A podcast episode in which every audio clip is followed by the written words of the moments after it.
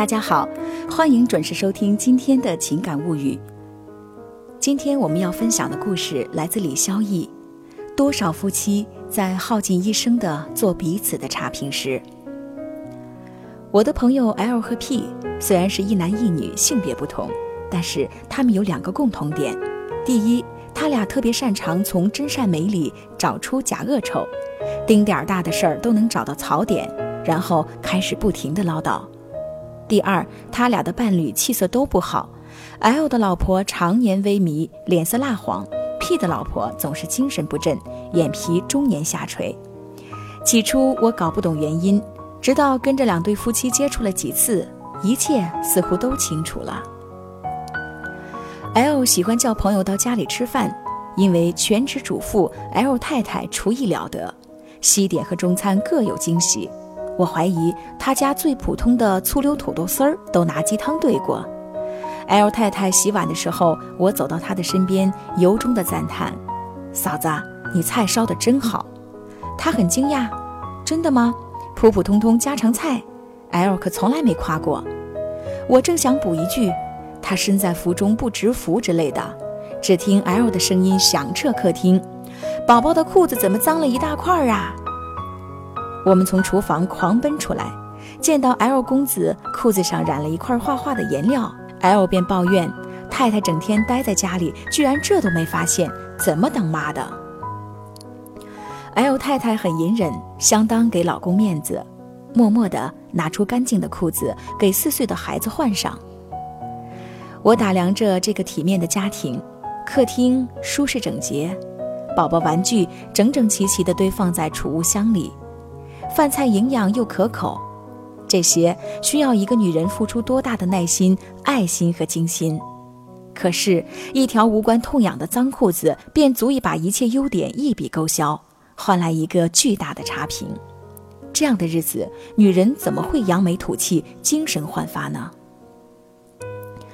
？P 的老公是个有礼貌的暖男，爱岗敬业，还挺顾家，就是有点路盲。有一次，我搭他们的顺风车去家不常去的酒店，算是亲身体验了一回悲惨世界。P 几乎是从出发便开始抱怨，一直痛斥到抵达目的地。哎呀，刚才明明该下高架的，你没长眼睛啊！哎哎，那儿是单行道，你还准备拐进去吗？那个傻帽居然冲我们死按喇叭，赶紧超过他！你是我见过开车最怂的人。可是，即便这样。屁也不让老公装 GPS，因为他嫌太吵。一到目的地，我就飞快地跳下车，赶紧向屁夫妻俩致谢。屁的老公从几乎要得抑郁症的脸上勉强挤出个微笑。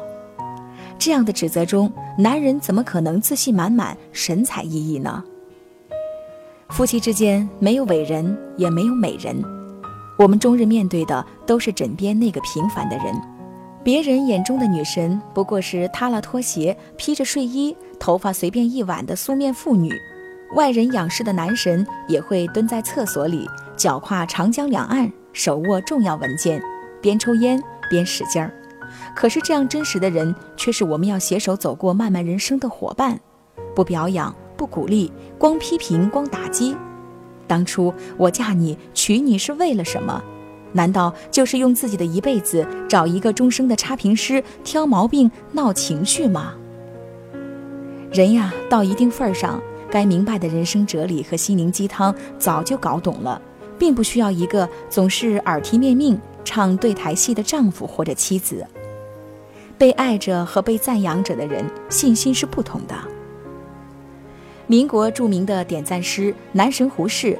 娶了个众所周知的大字不识的小脚老婆江冬秀，可是人家不挑剔不责备，还鼓励小脚太太勿续人言，开始放脚。在男神的循循善诱下，太太学文化，看古典小说，《红楼梦》里丫鬟的名字都能够如数家珍地背出来，还学会了写信。胡大师晚年困居孤岛，仍然不失幽默，偶然看到一块纪念币上刻有 “PTT” 字样。便说是怕太太协会发行的，还编出一系列新三从四德：太太出门要跟的，太太花钱要舍得等等，自封 PTT 协会的会员。一辈子呀，胡太太被哄的是乐滔滔、美滋滋的，把胡大师照顾得妥帖帖、福满满。一对男女相遇已属缘分，钟情更加不易。费尽周折的结为夫妻，那真是机缘的天时地利和情感的水到渠成。年轻时的爱情，蚕茧一般丝丝缠绕，蜜意绵绵，恨不得戳碎屏的为他点赞；中年时却好像飞蛾破蛹，能够少给对方差评已经不容易了。而大多数人不到七年就养，走到半路已经成了陌路。当年爱他飞扬的个性。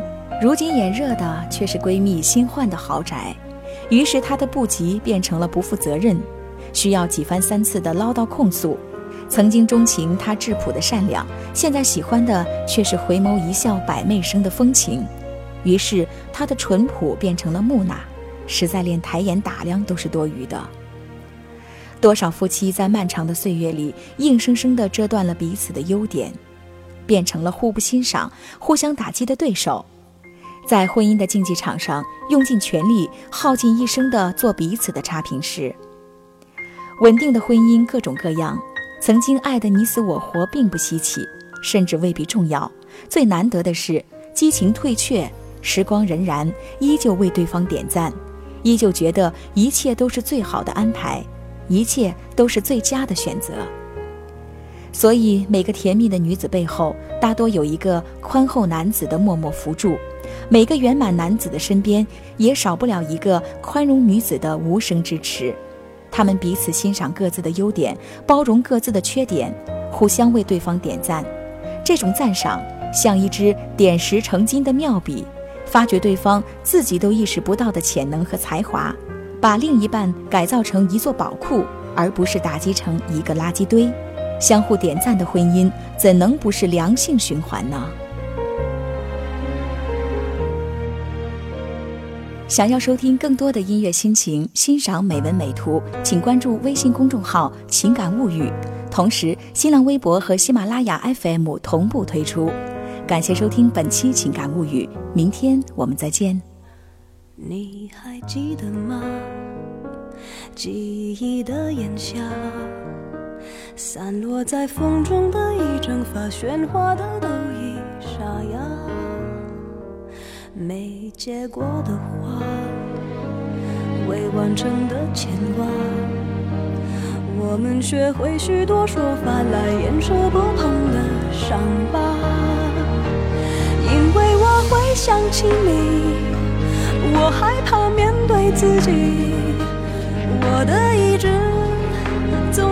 寂寞吞噬。因为你总会提醒。过去总不会过去，有种真爱不是我的。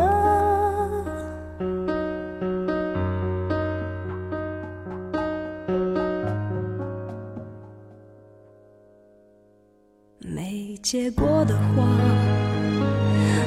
完成的牵挂，我们学会许多说法来掩饰不碰的伤疤。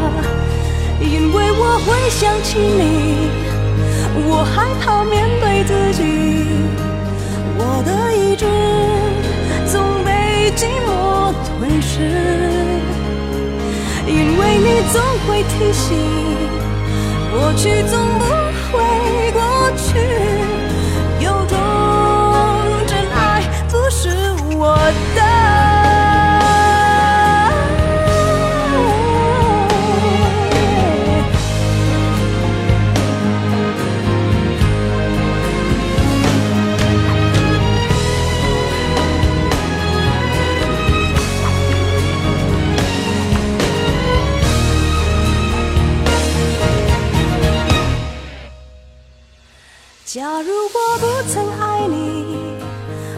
不会失去自己。想念的刺钉住我的位置，因为你总会提醒，尽管我的